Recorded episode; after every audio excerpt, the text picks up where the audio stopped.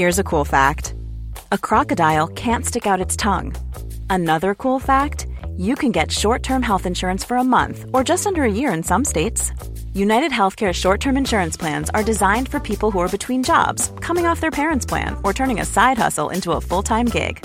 Underwritten by Golden Rule Insurance Company, they offer flexible, budget friendly coverage with access to a nationwide network of doctors and hospitals. Get more cool facts about United Healthcare short term plans at uh1.com.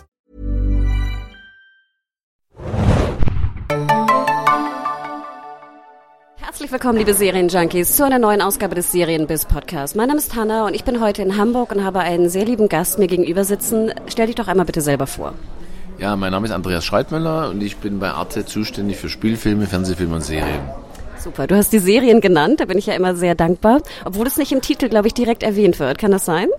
Ja, das stimmt. Noch nicht, noch nicht. Ich habe mir tatsächlich schon ernsthaft überlegt, dass wir das erweitern müssen. Es ist nur so, die anderen Abteilungen äh, bei uns, die haben so griffige, kurze, knackige Titel, äh, dass es äh, vielleicht ein bisschen schwierig ist. Die eine ist die Info, sind nur vier Buchstaben. Kultur sind ähm, sechs Buchstaben und Wissen auch nur sechs Buchstaben. So was sagt Spielfilm, Fernsehfilm, Serien. Aber warum eigentlich nicht? Ich meine, ist doch, wenn man, ist ja bei meinem Namen auch, der ist auch viel länger als die anderen. Insofern ähm, äh, fällt man da vielleicht mehr auf. Also ich, ich, ich ziehe es ernsthaft in Erwägung.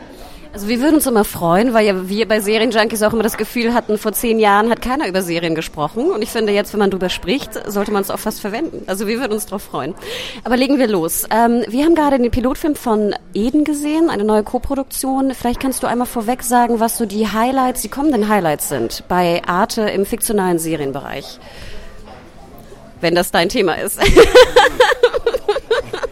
wenn, wenn, wenn du gestartet muss ich, ich erstmal nachgucken, weil, weil ich äh, natürlich jetzt ganz noch in den aktuellen Produktionen drin sind, bin. Ne? Und äh, die, äh, die äh, Serien Avenir, die kommen, ähm, die sind natürlich ähm, mir jetzt, ich, ich muss jetzt da völlig passen, weil, ähm, weil die Planung ist ja, ist ja immer was ganz anderes. Ne? Wir produzieren und dann wird es irgendwie geplant. Muss jetzt passen. Ich kann es aber nachholen. Wenn sonst, sonst erzähl doch ein Beispiel, was du gerade planst vielleicht oder wo du gerade in der Produktion bist, wenn du davon schon reden ja, darfst. Doch, doch. Das darf man schon, was in Planung ist. Also wir haben äh, jetzt gerade eine äh, Serie im ZDF und Arte äh, fertig, ziemlich fertiggestellt. Das ist äh, Bauhaus. Das ist über eine sechsteilige Serie von Lars Kraume äh, über eine ähm, junge Frau, die am Bauhaus studiert und äh, da doch äh, so einen rebellischen Charakter hat und ziemlich äh, dem Gropius ziemlich viel Ärger macht in jeder Hinsicht. Und äh, ist toll. Anna-Maria Mühe spielt die äh, junge ähm, äh, Frau, die junge Studentin. Und äh, das ist ein sehr aufregendes Projekt. Ich wollte gerade sagen, wir haben ja auch bei, der, bei den Drama Series Days auf der Berlinale schon einen kleinen Einblick äh, erhalten in Bauhaus. Und ich glaube, es ist ja auch Bauhausjahr dieses Jahr, oder? Genau, genau. Das Bauhaus äh, wäre dieses Jahr 100 Jahre alt geworden, 1919 gegründet. Cool, das soll, glaube ich, Ende des Jahres starten, ne? Das war so, glaube ich, grob. Oder kannst du da schon mehr verraten? Den genauen Termin weiß ich jetzt auch noch nicht, aber Herbst, äh, nicht, September, Oktober, sowas, äh, 2019 wird es zuerst bei uns, zuerst bei Arte laufen, ne? zuerst bei Arte und dann im ZDF.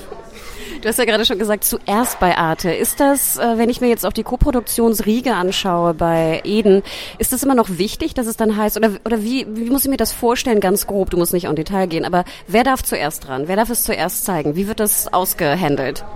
Ja, das ist eigentlich ganz einfach. Ähm, wenn wir mitmachen, dann beanspruchen wir das erste Senderecht. Das machen wir nicht mit. Ähm, es kommt natürlich manchmal vor, auch umgekehrt, dass natürlich der Partnersender dann sagt, ja, dann wollen wir euch nicht dabei haben, dann sagen wir, sind wir nicht dabei. Dann gibt es auch kein Geld. Also insofern, äh, äh, das ist einfach ein Dogma. Ne? Das ist aber auch klar, wenn man mal einmal ähm, hier eine Ausnahme machen würde, dann gäbe es nur noch Ausnahmen, keine Regeln mehr. Also Arte First ist sozusagen die Devise. genau. Genau, wobei wir waren auch tatsächlich zuerst da. Ne? Vor, lang vor Trump haben wir gesagt, Arte, Arte First. Ne? Der Trump hat uns in gewisser Weise ähm, äh, kopiert. Genau, geklaut. Äh, jetzt überlege ich gerade, korrigiere mich gerne, wenn ich falsch bin. Ich glaube, Bad Banks war ja auch eine ZDF-Arte-Co-Produktion. War da Arte auch First? Ja, ja, ja, ja. Und zwar äh, First, das ist lustig, das zieht sich jetzt vielleicht hier ein bisschen durch, das First. Ne? Also wir waren äh, First First äh, sozusagen. Ähm, äh, in, in dem Fall, also bei Bad Banks war es auch so, das war tatsächlich eine Art der Entwicklung. Ne? Lisa Blumberg äh, vom Studio Hamburg hatte ja die Idee. Hatten wir auch hier schon mal im Interview.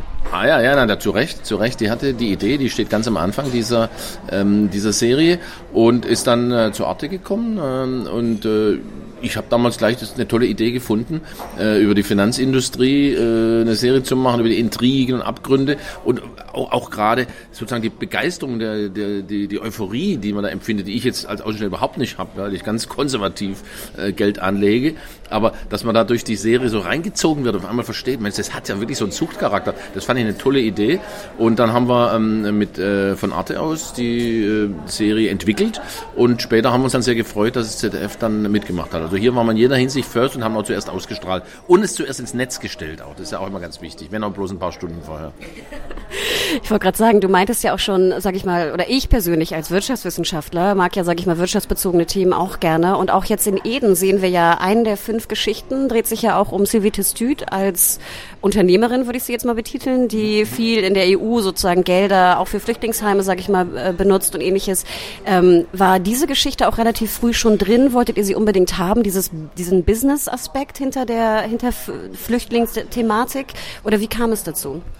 Genau, die war tatsächlich eigentlich von Anfang an war das eine, äh, äh eine der Stränge, ähm, dass man gesagt hat, das ist doch auch interessant mal zu sehen, dass das Ganze eben äh, auch einen, einen wirtschaftlichen Aspekt hat, dass man mit Flüchtlingen auch Geld verdienen kann. Das ist natürlich zunächst ein sehr zynischer Gedanke, aber, aber, aber ein realistischer Gedanke. Man muss die Dinge auch beim Namen nennen, dass man einerseits eben ein Gefühl bekommt, was bedeutet das ganz konkret für die, für die beiden Jungs aus Afrika, für den äh, syrischen Flüchtling, für die syrische Familie, die dann in Paris landet. Äh, was bedeutet das im alltäglichen Leben. Auf einmal rausgerissen das kleine Kind, das in eine Klasse kommt, kein Wort versteht. Ne? Das ist das, ich glaube, dass das in der Serie sehr nachvollziehbar ist, dass das eben auch brutal ist, seine Heimat zu verlieren, die Freunde, die, die, die das Haus, in dem man gewohnt hat, die, die, die Stadt, die Region, die Landschaft und dass man das nachempfinden kann. Aber auf der anderen Seite ist es auch tatsächlich, der, ein, ein Aspekt ist eben auch das, dass man mit Flüchtlingen sehr viel Geld verdienen kann, nicht nur als Schlepper. Also das war von Anfang an einer der Stränge. Ich fand es auch ganz interessant, man, als ich drüber las, dachte man so, oh Gott, das würde so ganz furchtbar klischeehaft. Ne? Man hatte ja so ein bisschen Sorge, sag ich mal. Ich fand, es hat gut funktioniert jetzt im Piloten, dass es eher nicht so super klischeehaft war, auch gerade wenn ich bei der Rolle von Sylvie Süd bleiben kann. Sie wird ja jetzt nicht so als super böse Lobby-Business-Lady dargestellt. Zwar raucht ja. sie, was ja so ein bisschen fast ein Charakterzug ist vom Bösewicht, aber sie sagt ja auch, sag ich mal, dass das äh, Flüchtlingslager, was sie betreut, ähm, potenziell wirtschaftlicher arbeitet, als es NGO vorher getan hat. Also es wird ja schon von unterschiedlichen unterschiedlichen Aspekten betrachtet, was bei allen fünf Geschichten, fand ich aufmerksam, äh, auffiel. Ähm, war das so ganz wichtig auch bei euch, wenn ihr sagt, okay, wir machen die Serie, wir wollen jetzt aber nicht nur eine Seite erzählen, sondern wir wollen versuchen zumindest auch jetzt nicht nur böse und gute darzustellen, nicht nur äh, sich auf eine Seite konzentrieren, sondern eher wirklich die Menschlichkeit in, in den Zentrum zu stellen und versuchen, beide Seiten zu zeigen. War das wichtig für euch? Auf jeden Fall. Ähm, es ist ja so, wenn man, wenn man so ein Thema nimmt, also als wir die Serie wirklich so äh, gestartet haben, war ja die erstmal ein Thema da, also die, die Flüchtlinge, Immigration und so weiter. Und dann liegt ist die Gefahr immer unheimlich groß, dass man dann so auch tatsächlich auf, aufs Naheliegende immer kommt, aufs Allernächste, ja. Also und ähm, um das zu vermeiden, ähm, bedarf es viel Arbeit. Ja? Also natürlich in allererster Linie von, von Autoren und, und, und ähm, ähm, Produzenten, aber ich glaube, dass die Redaktion hier, SWR und Arte auch viel dazu beigetragen haben, äh, dass man eben das differenziert, dass man eben versucht, nicht immer das zu machen, was als allernächst, als aller, aufs allernächstliegende kommt. Das ist tatsächlich bei so thematischen Filmen oft eine große Gefahr, ne? dass man dann so Versatzstücke nimmt und so Déjà-vus und, und äh, einfach äh, äh, eindimensionale Figuren hat. Also das war äh, schon uns sehr wichtig, dass es nicht so ist, aber um das zu erreichen, ist, bedarf es viel Arbeit. Glaube ich. Nochmal zurück zu dem äh, Online First. Wir als Serienjunkies sind ja immer so ein bisschen schade, wer, äh, traurig, wenn Serien dann so schnell wieder verschwinden bei der Arte äh, Mediathek. Vielleicht könntest du einmal ganz kurz den Hörern erklären, warum das so ist. Typisches Beispiel. Ich wollte nochmal Ad Vitam die Serie schauen und dann war sie aber leider schon weg aus der äh, Mediathek. Vielleicht ganz grob mal, warum nur drei Monate, glaube ich, dann auch Eden nur zu sehen sein wird in der Mediathek. Ja, das ist natürlich ein ganz äh, komplexes Thema und ist, ist im Moment auch in einer Übergangsphase. Also es ist ja alles noch relativ neu, dass Fernsehproduktionen, also audiovisuelle Produktionen eben äh, nicht nur jetzt im Fernsehen gesendet werden und nicht nur einfach so ganz äh, konventionell äh, eine Woche später noch im Netz zu sehen sind. Das, äh, auf Arte hieß die Mediathek ja auch lange Arte plus sieben, ne? sondern dass man sagt, man, man macht eine ganz eigene Politik, ähm, äh, eine, eine Politik der äh, Verfügbarkeit im Netz und da, das sind wir jetzt in der Übergangsphase. Äh, die Fernsehsender haben natürlich andere Interessen wie die Produzenten, verständlicherweise. Die haben wieder andere Interessen wie die Autoren. Ähm, äh, die Streaming-Anbieter, die Privaten haben wieder andere Interessen. Äh, das ist im Moment noch in der, in der Phase, in der es eben verhandelt wird. Also idealerweise würden wir natürlich auch gerne die Serie ein Jahr lang im Netz lassen, sehr gerne, wenn es ginge. Das ist also nicht jetzt böser Wille der Fernsehsender, die das ihren Zuschauern aus irgendwelchen unbekannten Gründen vorenthalten wollen, sondern es ist natürlich so, dass die Produzenten sagen, und zu Recht, ich kann es auch verstehen, ähm, das muss beschränkt sein, damit wir noch andere Verwertungsmöglichkeiten haben. Die haben ja auch in, den, in, in die Serien auch investiert. Und insofern ist es im Moment halt so noch in der Phase des, des Verhandelns und des, äh, äh, ja, des Austastens, was möglich ist, was sinnvoll ist, was äh, die verschiedenen Interessen bedienen. Aber also das Thema ist extrem wichtig, es beschäftigt mich auch, mich auch ganz persönlich, einen nicht unerheblichen Teil von meinem Arbeitsalltag. Zum Beispiel haben wir es also jetzt aber bei uns zum Dogma gemacht, dass wir bei Serien grundsätzlich ähm, es nicht so machen, wie es auch schon passiert ist, dass wenn die äh, letzte Folge äh, ins Netz gestellt wird, die erste nicht mehr zu sehen ist. Ne? Albtraum für uns. Genau, das hat man an ein, zwei Beispielen, da ging es nicht anders wegen, den, äh, wegen der Verfügbarkeit der Rechte.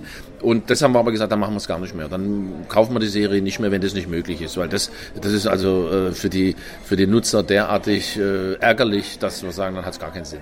Also Arte First und Arte Binge. ja, klar.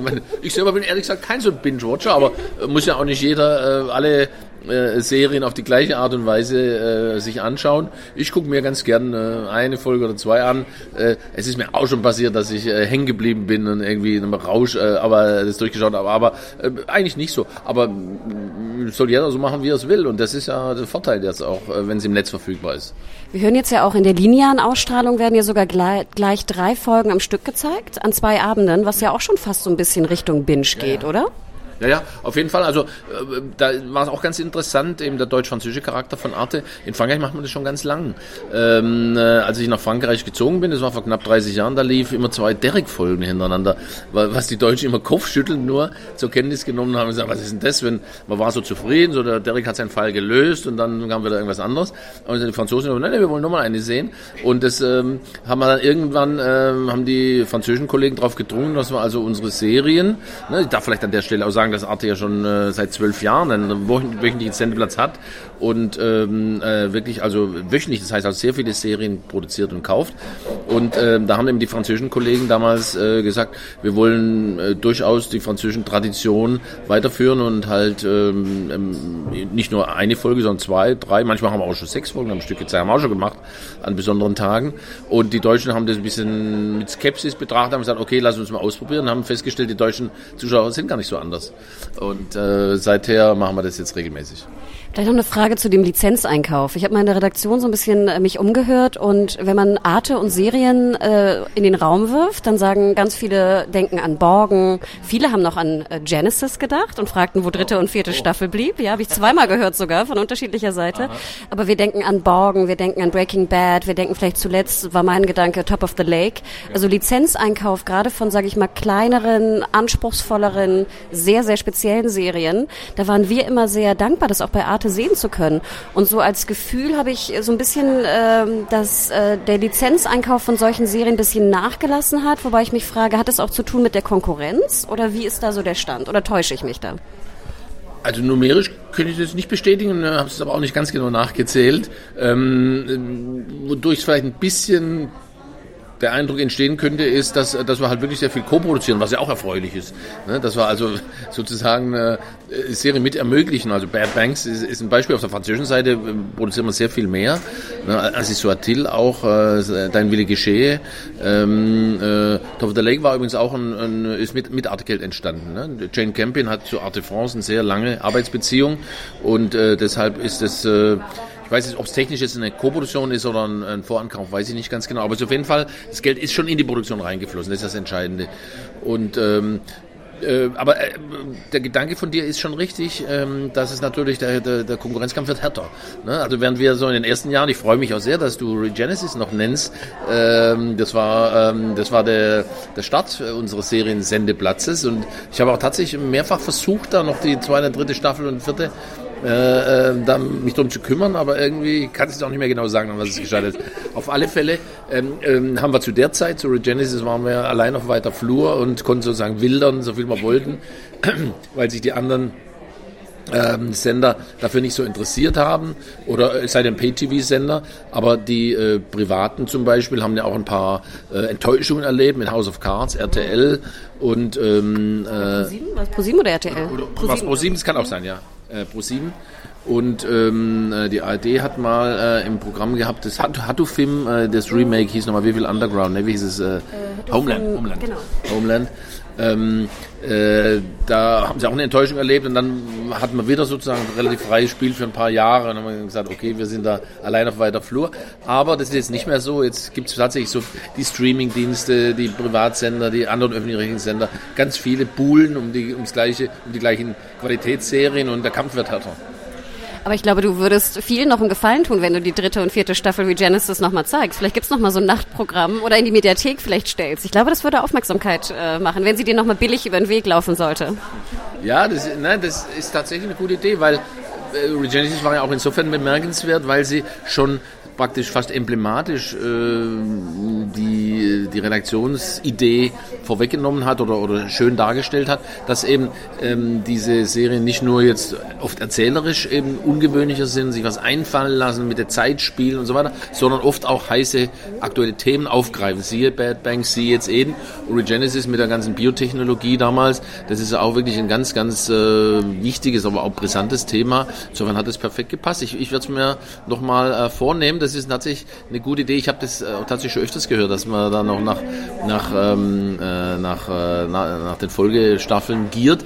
Aber äh, es ist natürlich immer so eine Frage, wenn wir es jetzt einfach nur ins Netz stellen, ist es die Frage, wie machen wir die, die, die Sprachfassungen, die sind natürlich relativ teuer. Das muss man natürlich auch schon realistisch sehen. Ähm, also die erste und zweite, da haben wir ja die, die Sprachfassung. Ähm, aber äh, ja, ja, ich werde das genau wie die Umtitelung der Redaktion mal nochmal erwägen. Ja, super. Dann die letzte Frage, die wir immer gerne stellen. Du meintest ja schon, du bist nicht so der große Binger, meintest aber so ab und zu, hättest du mal auch gebinged. Was war denn so dein letzter Binge oder die letzte Serie, die du geschaut hast, die dich so komplett äh, eingenommen hat? Ja, das war natürlich Bad Banks.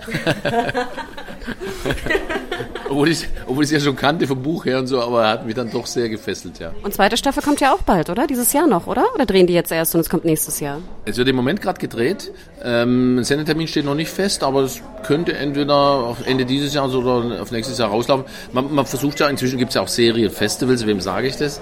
Äh, Seriemania in Lille und, und so weiter und viele andere, auch bei der Berlinale. Äh, davon macht man es natürlich den Sendetermin auch ein bisschen abhängig, weil man die Serie natürlich zuerst noch auf den, auf den, auf den Festivals möglichst vorstellen will. Insofern sendet man die Serie nicht einfach oder stellt sie ins Netz, sobald sie fertig ist, sondern versucht natürlich noch andere Präsentationsplattformen zu nutzen. Ähm, aber die äh, zweite Staffel ist in Arbeit auch wieder ähm, Arte und ZDF und sie läuft auch wieder zuerst. Arte First bei Arte. Na super. Und wir sehen, glaube ich, ab 1. Mai Eden bei Arte First. Oder was war der Termin genau? Nee, eine Woche vorher sogar in der Mediathek, oder? Äh, eine knappe Woche. Äh, ne, bei uns ist es tatsächlich eine Woche vorher, ja, in, in der Mediathek. Genau, im also, en, genau, also Ende April sehen wir Eden in der Mediathek schon, oder?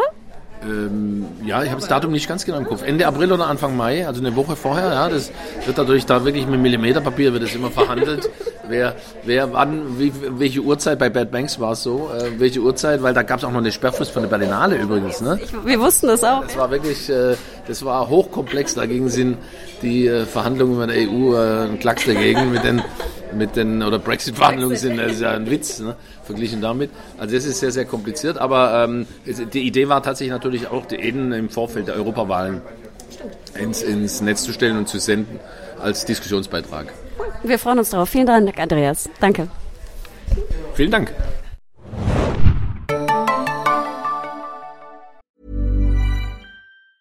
Planning for your next trip? Elevate your travel style with Quince. Quince has all the jet-setting essentials you'll want for your next getaway, like European linen, premium luggage options, buttery soft Italian leather bags, and so much more. And it's all priced at 50 to 80% less than similar brands. Plus, Quince only works with factories that use safe and ethical manufacturing practices. Pack your bags with high-quality essentials you'll be wearing for vacations to come with Quince. Go to quince.com slash trip for free shipping and 365-day returns.